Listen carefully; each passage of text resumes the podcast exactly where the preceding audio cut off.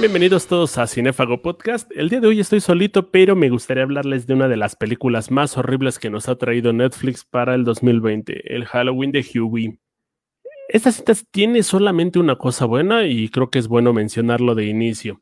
Al final de la cinta, en los créditos aparece el nombre de Cameron Boyce y con una fotografía, un lindo mensaje en la cual Adam Sandler trata de darle, bueno, recordar la memoria de este joven que a los 20 años de edad, esto fue en julio, eh, murió por complicaciones derivadas de la epilepsia. La historia de ambos actores es conocida, ambos se conocieron en Son como Niños 2 y a raíz de que de esto crearon una bonita relación que terminó con este homenaje que realiza Sandler.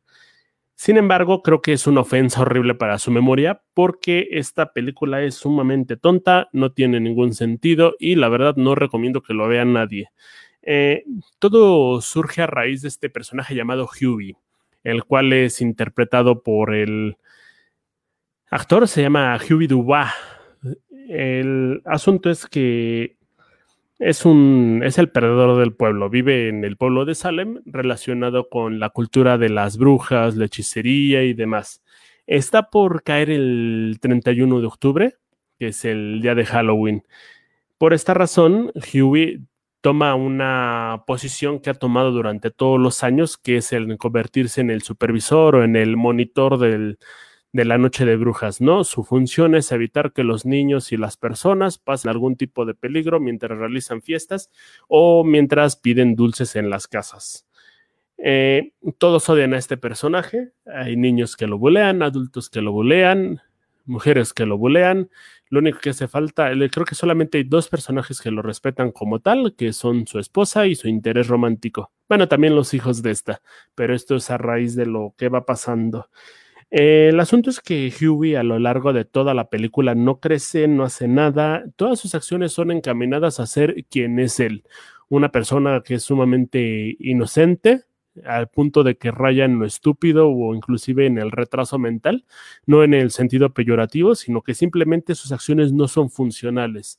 Le dan a conocer información que él interpreta de manera errónea o simplemente ante las agresiones nada más este, sonríe o ni, ni siquiera se esconde, ¿no? Esto lo lleva a sufrir cuestiones que vienen ligadas a la comedia de pastelazo, por ejemplo, eh, choca su bicicleta contra un automóvil, eh, se pega en algunos lados, eh, termina saltando una reja y termina cayéndose. pese a que el personaje es tildado como alguien inocente, bonito y tierno, se la pasa allanando casas, o sea, allana la casa de su vecino, entra a la casa sin permiso, de, de, una joven sin permisos e inclusive sin tocar, se mete a la, estación de policía en varias ocasiones y situaciones como estas, ¿no? A una fiesta inclusive, en una casa de Día de Muertos, bueno, perdón, una casa de espantos de Halloween, eh, se salta la fila y nadie le dice nada. Este, pese a que todos lo odian, o sea, hay como una especie de impunidad que le dan todos. Hay un personaje en específico que le dice que es su mamá, le dice que se tiene que defender de los demás, pero él dice que le da miedo. Esta es una de las principales características que tiene Huey a lo largo de toda la película. Eh, se espanta con todo, una cabeza de, este, de juguete, con un personaje que le hace bu. Inclusive hay un chiste estupidísimo donde se encuentra una piedra que dice bu y se espanta. Eh, a, raíz de esto te pones a pensar en si la función del, de cuidar Halloween está bien ligada con este personaje porque a la larga no hace nada, o sea, no nada más se convierte en una, perdón por decirlo así, pero una persona estúpida a la que le pasan cosas y no avanza en ningún sentido. Los diálogos son sumamente torpes. Ejemplo de esto es cuando tiene una charla con la madre al inicio de la cinta donde como si fuera la rosa de Guadalupe le dice, ah, recuerda que el, el 31, perdón, que Halloween es la fecha en la que tú amas más, es tu día favorito. O sea, ¿por qué le tienes que recordar algo de ese tipo de cosas si él ya lo sabe, no? O tienes que defenderte, recuérdalo, ah, sí, es que ya sé que me tengo que defender, pero tengo miedo. O sea, son como cuestiones donde tratan al espectador como si fuera un imbécil, como si le tuvieras que poner todo bajo una bandeja para que lo entienda. Creo que hay formas más interesantes de componer una historia, de marcar un contexto, antes que decirle a la persona que está viendo que, bueno, ponerle con cuchara todo y mandándoselo a la boca.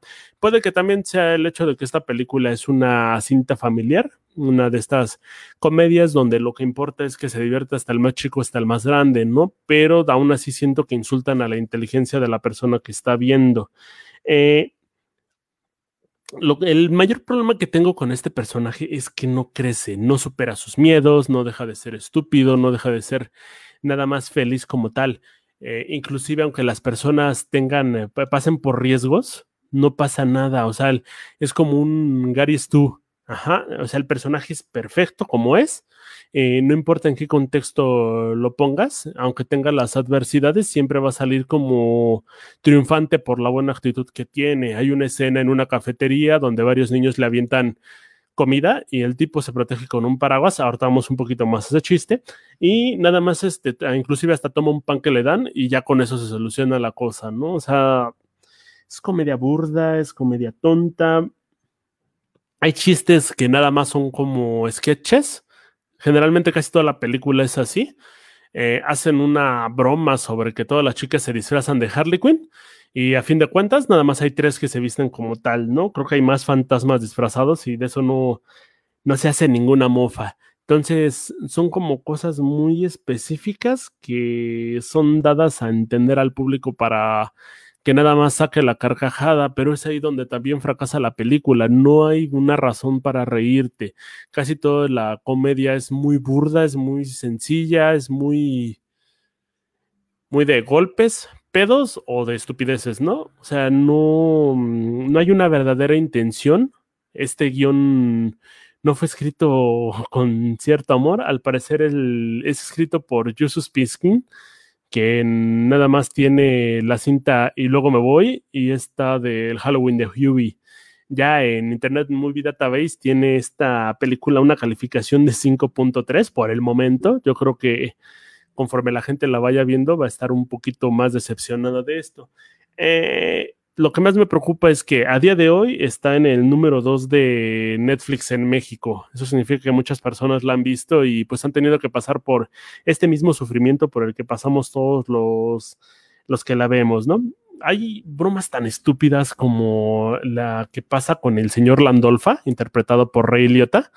Es un hombre eh, que ama, ama molestar a Huey, ¿no? En este, en una de las partes de la cinta, el rey Liotta está, bueno, el señor Landolfa está frente a la tumba de su padre. Eh, todos están pasando un mal momento. Terminan de enterrar, bueno, terminan de la, ceremonia, dejan la tumba abierta para que alguien más llegue a echar arena y avienta ya a Hughie. Ajá, no creo que haya alguna razón por la cual sin ningún sentido. El personaje jamás demuestra haber odiado a su padre como para hacer algo así, pero no hay ninguna razón para que realice ese tipo de agresiones en contra del personaje. Mencionábamos que uno de los uno de los que no molesta para nada a Huey es su interés romántico, interpretada por Julie Bowen, es este la, Valentín Violet, perdón, Violet nada más, vamos a dejarlo así. Eh, creo que es Violet Valentín, pero bueno, ya lo veremos bien en la película como tal. Es un personaje sumamente menospreciado por el guion. Nada más la manejan como el interés romántico de Hughie. Ella también lo ama, en esta especie como entre comillas secreto, porque él no se da cuenta de que ella, de, ella también lo quiere porque es prácticamente inocente. Pero ella te da como dejo de locura, ¿no? En algunos momentos se le pone verle ver la mirada esta de que se está volviendo maniática o cosas por el estilo. Creo yo que fue como una, una especie de gancho para que te fueras creyendo una de las posturas que se van planteando al final, no lo vamos a spoiler, eh, pero este, no le dan como sentido al personaje, ¿no? Esta chica ama al personaje, pero por a por ninguna razón No te demuestran un momento donde la salvó de algo, donde se portó bonito con ella, donde le llevó flores o cuestiones por el estilo. Él más bien parece un autista cuando habla con ella porque es muy tímido también para colmo, ¿no? Entonces ella le dice, ah, es que creo que eres un gran tipo y eres un héroe. Y él, ah, sí, ya me voy. Ajá, o podríamos ir a nada o sea, eh, textual así son los diálogos. Entonces no hay una razón como para que ella se sienta también atraída por él nada más por ser una buena persona. Y además hay como una falla muy interesante en su personaje. Es una mujer que trabaja de camarera, está divorciada del jefe de la policía de Salem, que es lugar donde se realiza esta, esta cinta como tal. Eh, y lleva tres años separada con él. Debido a la forma en la que los, este, perdón, ella adopta tres niños. Debido a la forma como estos tres niños reaccionan a Huey, te das cuenta de que no llevan mucho tiempo siendo adoptados por ella. Aparte de que tampoco tiene una relación eh, con, el, con el policía, los niños.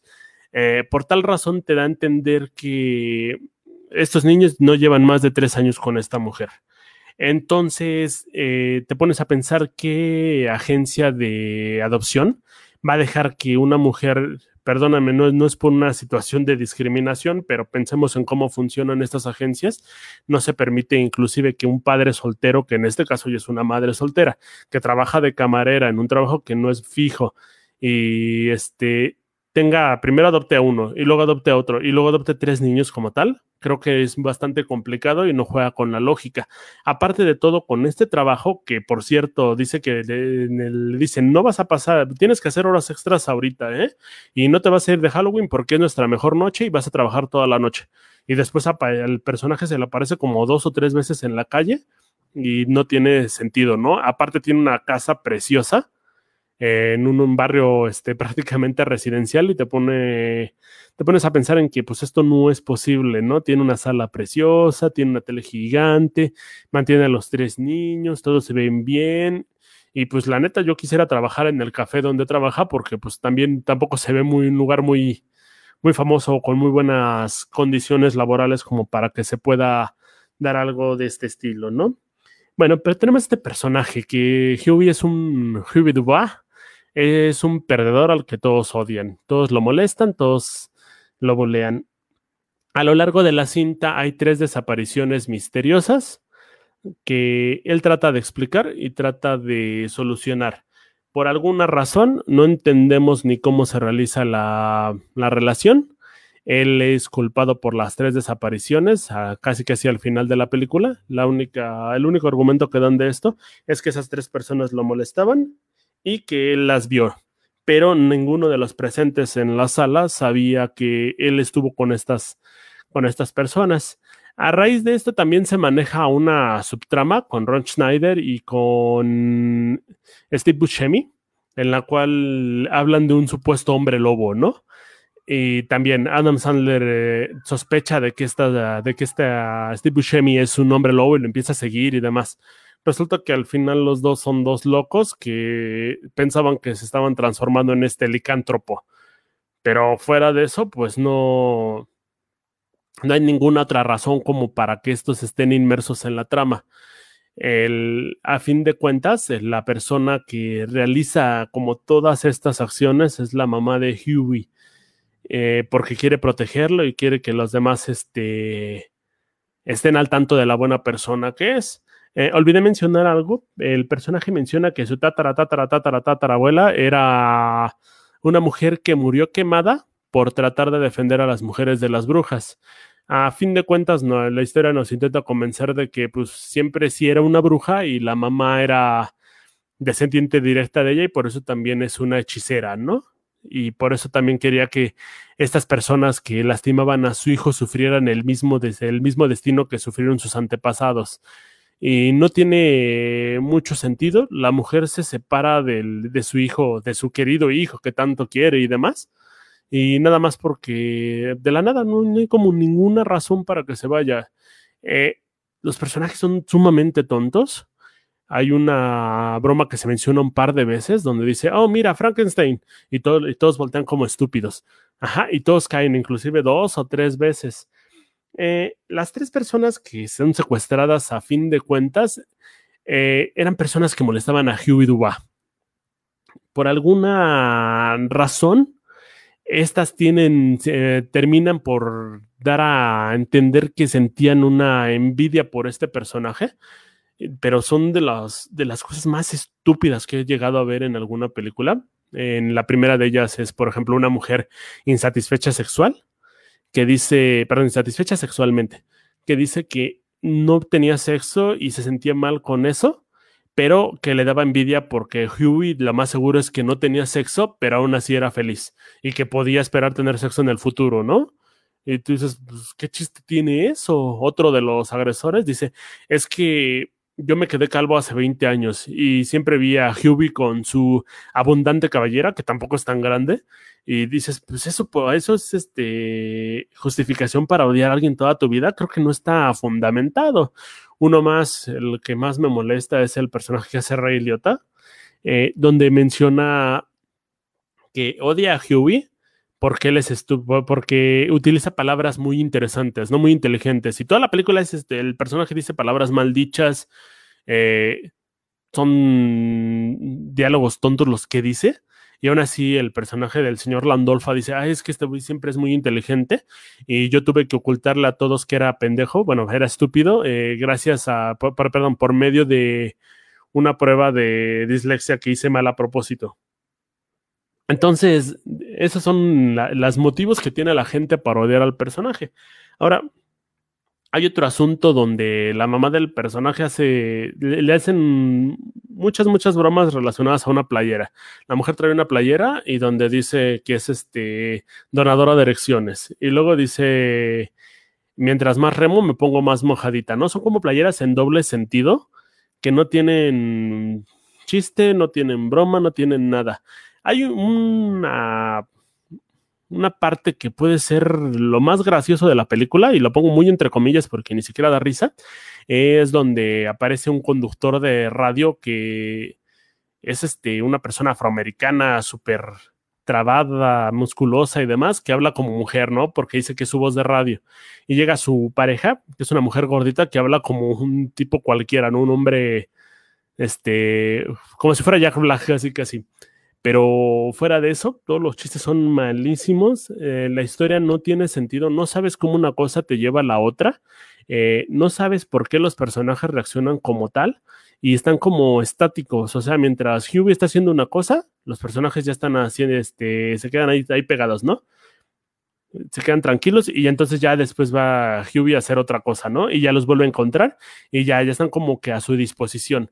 Hay cosas que no te explican, cosas que se, se resuelven este, prácticamente con vacíos.